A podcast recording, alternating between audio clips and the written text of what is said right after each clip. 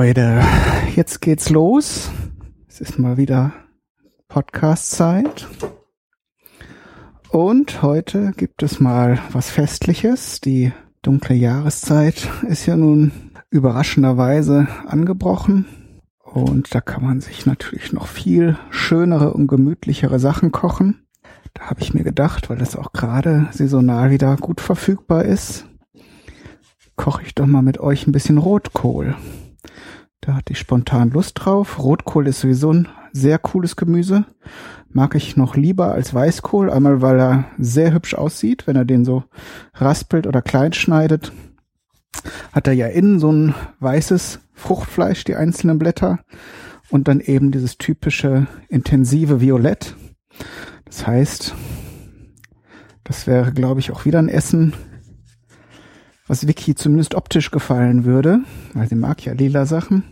Auf der anderen Seite kommen dann natürlich auch ein paar Gewürze rein. Das ist wieder nicht so ein, eine Kindersache, weil richtig cooles Rotkohlgemüse muss auch schöne, ähm, diese typischen kräftigen orientalischen Gewürze haben. Ich werde es nicht so ganz krass übertreiben. Es gibt also Rezepte, die sehr, sehr intensive Gewürzmischungen verwenden paar Sachen sind Pflicht, wenn man es traditionell zubereiten will. Ein paar Sachen sind optional. Und wir machen jetzt so ein Basic-Ding. Ich habe kurz überlegt, ob ich noch so einen Rotkohlsalat mache, weil wenn ihr da halt gerne auch mal Döner esst, die Dönerbuden machen das manchmal vielleicht, wenn der Rotkohl günstiger ist als der Weißkohl. Ähm, aber ist auf jeden Fall optisch auch ein ziemlicher Bringer, wie gesagt, aus genannten Gründen. Wenn man das Ganze nachher gart, dann ist der Rotkohl ja nachher durchgängig gefärbt. Dieser Farbstoff, der zieht sich dann ja nachher durch das gesamte Gemüse. Aber als Rohkost ist das ein ganz schönes, eine ganz schöne Sache. Wie gesagt, ich hatte überlegt, ob ich neben dem gekochten Rotkohl auch noch einen Rotkohl-Rohkostsalat mach, mache. Die Idee, und das könnt ihr ja mal ausprobieren und mir berichten, wie es, wie es so ist, weil ich hatte jetzt, habe jetzt werde jetzt wahrscheinlich nicht nochmal eine extra Folge dazu machen. Wäre das, was wir jetzt hier in den schönen Apfel Rotkohl reintun, das, äh, das Ganze als Salat zu machen, also sprich den Apfel auch dann reintun, die Gewürze vielleicht nicht unbedingt, das Ganze ein bisschen frischer machen, die Idee war vielleicht auch ein paar Orangenfilets reinzutun. Also der Grund, warum ich das jetzt nicht gemacht habe, ist hauptsächlich, weil der Rotkohl jetzt ein paar Tage gelegen hat, weil ich einfach keine Zeit und Lust hatte, zwischendurch Rotkohl zu machen. Jetzt ist der halt schon so ein bisschen labbrig und wenn ihr da einen Salat draus machen wollt, dann sollte der auch knackig sein. Sonst hat's gar keinen Zweck. Also zum Schmoren, der wird ja jetzt doch sehr lange und auch intensiv gegart. Es ist relativ Wumpe. Natürlich ist frisches Gemüse immer gesünder und besser als welches das schon so ein bisschen gelegen hat, aber da Kohl ohnehin schon so ein super gesundes Gemüse ist, mag es mir verziehen sein. Und wenn ihr das nachkocht, dann werdet ihr natürlich das nicht so blöd machen wie ich, sondern ähm, entsprechend den frisch kaufen und gleich zubereiten. Das ist auf jeden Fall immer die bessere Wahl. So, jetzt habe ich den klein geschnittenen Rotkohl, den solltet ihr so fein wie möglich schneiden oder ihr habt so einen großen Gemüsehobel. Ähm, dann vorsichtig mit den Fingern. Da müsst ihr das im, im Grunde nur mit einer flachen, mit so einem, äh, ja, so einem Scheibenschneide-Einsatz äh, zerkleinern. Und die einzelnen Blätter, die reichen dann schon. Also so, dann habt ihr so dünne Streifen und das ist okay. Den, der Rest, also der Rest passiert dann beim Garprozess. Da müsst ihr also nicht noch großartig rumschnibbeln. Im Gegenteil, dann kann es euch sogar passieren, dass es nachher zu matschig oder zu breiig wird. Also so gutes Rot, guter Rotkohl sollte eben auch noch ein bisschen Struktur haben. Es gibt zwar immer auch noch die Fraktion der Leute, die den, alle Arten von Kohl eher zu so, ja, so, zu so einer Paste zerkochen. Dann stinkt der ja auch besonders, gerade Weißkohl. Aber ich finde, der muss zwar gut durchgegart sein und das ist auch definitiv wegen der Gewürze auch ein Gericht, das am nächsten Tag besser schmeckt oder was ihr auch zubereiten und einfrieren könnt und dann eben nochmal aufwärmen. Da gewinnt der Rotkohl.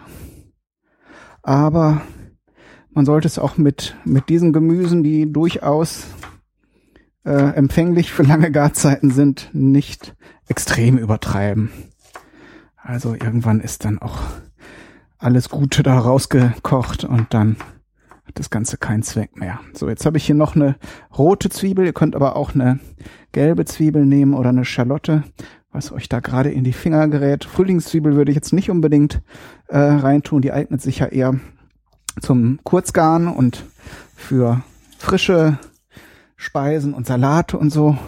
Aber alles an diesen strunkigen Zwiebeln, die ihr so bekommen könnt, eignet sich eigentlich. Und da reicht auch so eine, so eine mittelgroße, da müsst ihr jetzt eben mal nicht so eine von diesen riesigen Fleischerzwiebeln nehmen. Ich ähm, habe das jetzt hier auf ganz kleiner Hitze. Das Ganze muss ja jetzt nicht stark anbraten. Der Trend geht ja sowieso immer mehr weg von so extremen äh, und schnellen Garvorgängen, sondern hin zu schonendem, lang, langem Garen, sei es jetzt das Garen im Wasserbad, was ich jetzt erst so im, äh, in diesem Themenspektrum Fleisch garen etabliert hat, aber jetzt auch schon auf ganz viele andere Bereiche übertragen wird. Oder eben in den USA machen jetzt alle dieses, haben so einen Slow Cooker, was so eine Art wie so ein Reiskocher ist, der, wo man eben, oder Crockpot wird es auch genannt.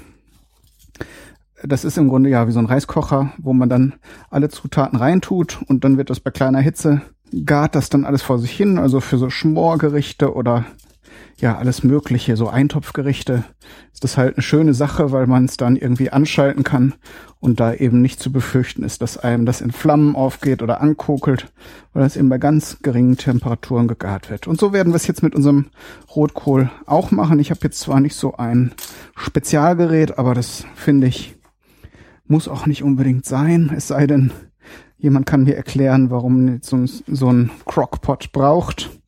Aber ich gehe jetzt erstmal davon aus, dass man, wenn man den Topf auf kleine Hitze stellt und nicht unbedingt den Anspruch hat, jetzt für mehrere Tage das Haus zu verlassen, dann kann man da auch ganz gut solche Gerichte mit konventionellen Mitteln zubereiten.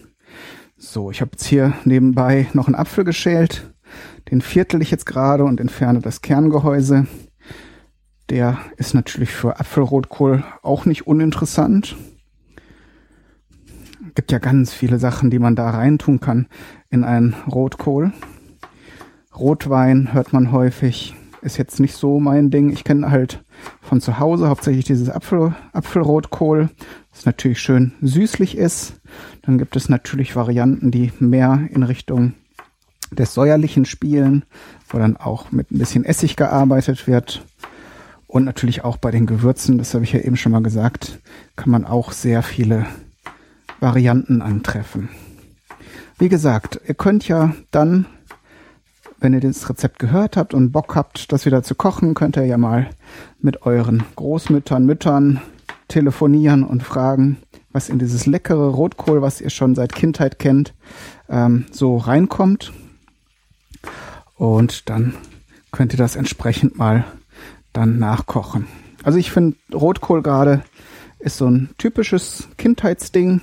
Witzigerweise war das immer eine Sache, die alle bei uns mochten, weil mein Vater, der mittlerweile nun gestorben ist, der hat das gehasst. Der musste das als Kind wohl immer essen. Da gab es wohl sehr häufig Rotkohl und eigentlich, eigentlich mochte er den Geruch schon nicht. Aber wenn Gäste da waren und vor allen Dingen dann eben zur Weihnachtszeit dann durfte meine Mutter Rotkohl kochen und das war natürlich ein Fest. Also mein Bruder und also ich ich weiß nicht ob mein Bruder, aber ich mochte das auf jeden Fall super gern, weil es eben immer auch leicht süßlich war und ähm, natürlich alles, was man dann eben nicht so häufig bekommt, hat ja dann auch den Reiz des Besonderen. Von daher sehr schöne Erinnerungen, auch wenn es jetzt damit zu tun hat, dass äh, der Chef im Haus sozusagen das nicht mochte. Aber manchmal ist das so. Ich erinnere mich dann eben halt an den Besuch von meinen lieben Großtanten und an leckeren Enten oder Gänsebraten. Eben dann gab es auch Rotkohl und natürlich dann auch andere Gemüse wie Rosenkohl oder das äh, so gemischtes Gemüse mit Erbsen und sowas. Dann hatte jeder, konnte jeder das nehmen, was er mo mochte. So, jetzt kommen wir zu den Gewürzen. Da gehört nun mal obligatorisch das Lorbeerblattl rein. Habe ich ja irgendwann mal einen großen Sack gekauft. Der reicht dann auch meistens ein Leben lang. Das, äh, wenn man so ein Vorratsding kauft. Und was auch unvermeidbar ist, sind die Nelken. Gut. Ah, da sind sie. Also, drei, vier Nelken kommen noch rein.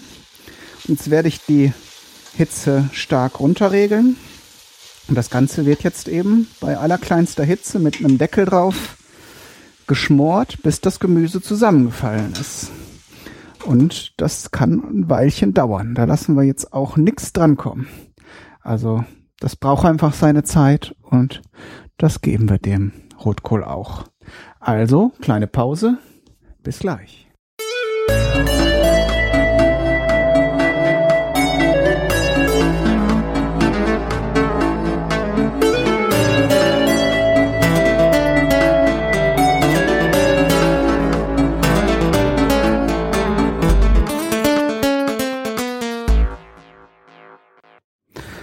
ihr Lieben, da sind wir. Das ist der zweite Tag jetzt. Das Rotkohl ist jetzt schön gegart und hat eine gleichmäßige violette Farbe, so wie es sein soll. Und ich habe jetzt auch nochmal abgeschmeckt, also was auf jeden Fall fehlte, ich hatte ja Salz noch dran getan und eben die beiden Gewürze, Lorbeerblatt und äh, Nelke. Die müssen auf jeden Fall dabei sein. Was jetzt noch fehlte, war Süße. Und da gibt es jetzt natürlich verschiedene Möglichkeiten, wie man die Süße an das äh, Gericht dranbringt. Ich habe jetzt erstmal so einen ganz äh, flach bedeckten Esslöffel voll Zucker reingetan. Das ist natürlich die Holzhammer-Methode, beziehungsweise keine sehr kreative Art, ähm, das Ganze mit Süße zu versorgen.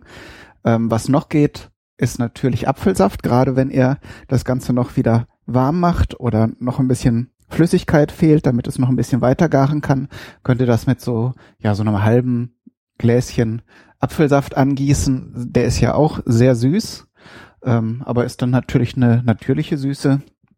Und da ja schon ein Apfel drin ist, passt das geschmacklich auf jeden Fall auch rein. Was dann viele noch machen, entweder zusätzlich, also da gehen ja die Auffassungen auch auseinander, wie süß das Ganze sein muss, äh, kann man dann noch verschiedene Arten von ja, Konfitüre, Gelee oder so etwas reintun. Ich hatte jetzt im Kühlschrank noch Preiselbeeren, die passen da auch sehr gut rein. Habe ich zwar sonst so, also es ist jetzt nicht das äh, Rezept, das ähm, meine Mutter oder so verwendet hat, ähm, habe ich jetzt aber häufig schon gesehen. Ich habe es jetzt auch noch nicht abgeschmeckt, ich, aber ich denke mal, das ist okay. Und was ich auch häufig gesehen habe, ist, dass Leute da Johannisbeergelee reintun, was auch so eine ähm, ja so eine leicht äh, ja so eine leicht würzige oder leicht bittere Süße hat. Und das passt glaube ich zu dem Rotkohl der sonst ja sehr äh, sehr äh, ja sehr flach oder sehr stumpf schmeckt passt so ein bisschen pikante Süße glaube ich ganz gut dazu. Jetzt probiere ich mal. Mhm. sehr gut. Das ist jetzt auf jeden Fall schon so dass man es servieren kann ich habe das jetzt ähm, eben, wie gesagt, nochmal aufgewärmt und werde es bei ausgeschaltetem Herd eben auf der ähm, auf dem warmen Herd stehen lassen und vielleicht nachher zum Servieren äh, nochmal etwas aufwärmen. Ähm, was ich auf jeden Fall noch machen werde, weil ich jetzt hier zwei Entenbeine äh, im Ofen habe, da wird ja etwas Fett aus der Haut abgegeben. Ähm, also wenn ihr ein bisschen Gänsefett oder Entenfett habt, das könnt ihr dann auch gut zu dem Rotkohl dazu tun. Es sei denn, ihr seid Veganer oder Vegetarier, dann äh, versteht sich von selbst, dass das nicht geht. Aber das verleiht dem Ganzen eben nochmal einmal eine schöne Konsistenz und auch nochmal einen schönen Glanz, wenn ihr zum Schluss äh, eben nochmal ein bisschen von diesem Fett dazu gibt. Zum Anbraten hatte ich ja Öl genommen. Da wird traditionell eigentlich auch entweder Schweineschmalz oder eben Gänse oder Entenschmalz Fett genommen. Ähm, das habe ich jetzt eben, weil ich es jetzt erst habe, äh, später verschoben. Ihr könnt aber auch zum Beispiel etwas Pflanzenöl nachher nochmal draufgeben, damit dieses lange gegarte Kohlgericht dann noch mal so ein bisschen schön schimmert und das ihr wisst ja, den, ihr kennt ja den Spruch sicher, Fett ist ein Geschmacksträger. Das Aroma wird dann natürlich mit dem zusätzlichen Fett auch noch mal stärker entfaltet. Noch ein Wort zu den Enten. Äh, Beinen, das äh, wollte ich jetzt nicht in eine gesonderte Sendung packen, weil ich da jetzt nichts ähm, Exotisches gemacht habe. Aber da wollte ich noch erzählen, dass ich in letzter Zeit häufiger, also eigentlich fast immer, wenn ich in der letzten Zeit Geflügel gemacht habe, sei es jetzt einfach ein Hühnerbein oder ein ganzes Hähnchen oder so, äh, das immer in Salzlake eingelegt habe. Das war jetzt häufiger Thema, auch da bei dem Pastrami, wobei es im Pökeln ja nochmal ein, ein ganz anderes Ding ist.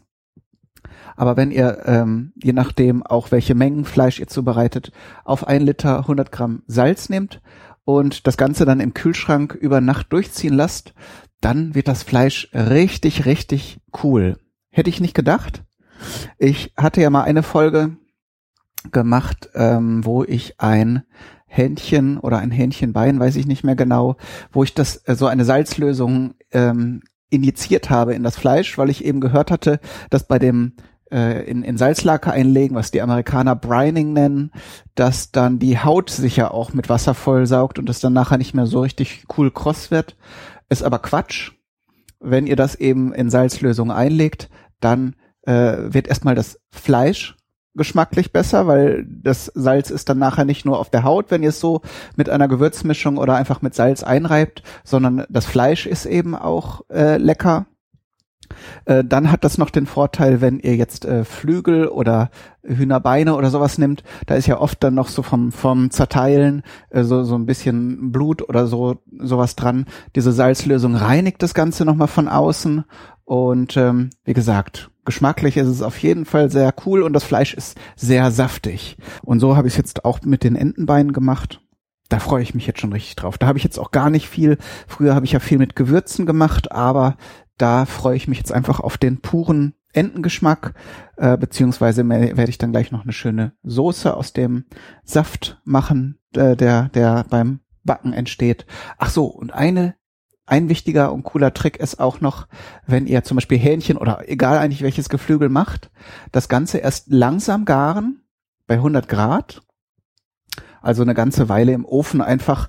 Äh, da kommt es dann auch auf eine, eine Stunde mehr oder weniger nicht an, weil das eben dieses Niedertemperaturgaren ist. Da könnt ihr äh, im Prinzip das Ganze nicht übergaren. Und erst zum Schluss, also so 10, 15 Minuten, das Ganze bei hoher Hitze grillen. Was da nämlich der Vorteil ist, ist, dass ähm, früher hat man ja angenommen, man müsste das Fleisch irgendwie bei hohen Temperaturen anbraten, damit da kein Saft austritt. Also da wurde ja auch dann häufig dieser Quatsch mit den Poren erzählt. Und wenn ihr ein Steak habt, da ist ja äh, meist nur ein bisschen oder gar keine Haut mehr dran. Und da sind entsprechend auch keine Poren, die sich schließen müssen. Und diese Idee, das Ganze bei hoher Temperatur davon versprach man sich eben, dass die, der Saft und, und der ganze Geschmack und damit auch im Fleisch eingefangen wird. Und heute äh, ist man ja eher zu diesen schoneren, schonenderen Garmethoden übergegangen und ähm, macht das eben, dass das Fleisch erstmal durchgegart oder bis zu dem Punkt gegart ist, zu dem man es haben will und zum Schluss eben nochmal eine leckere, knusprige Kruste darum zu äh, machen, indem man es eben danach nochmal scharf anbrät oder eben umgekehrt. Ihr könnt es auch erst anbraten, so dass es eine Kruste hat. Bei, bei, bei Rindfleisch macht man das häufig und dann tut man es nochmal in den den Ofen bei kleiner Temperatur, damit es eben durchgart. Da hätte der fast wieder das, was man früher propagiert hat. Ähm, das, das Problem ist eben diese Fleischfasern, das ist ja im Grunde Muskelgewebe und wenn ihr da äh, das praktisch ähm, mit ganz schnell mit hoher Hitze äh, in Verbindung bringt, äh, zieht sich das zusammen und da, dadurch presst es halt dann eher den Fleischsaft raus. Wenn ihr es also umgekehrt macht, ähm, ist die Wahrscheinlichkeit größer, dass ihr ein schönes, leckeres und saftiges und zartes Stück Fleisch habt, anstatt eben so eine Gummisohle, wo dann, wo man dann viel kauen muss. Das wollte ich noch erzählen. In der nächsten Folge gibt es noch die Beilage. Das sei schon verraten. Und damit wünsche ich euch viel Spaß beim Nachkochen und alles Gute. Bis zum nächsten Mal. Euer Kai, Daniel, du.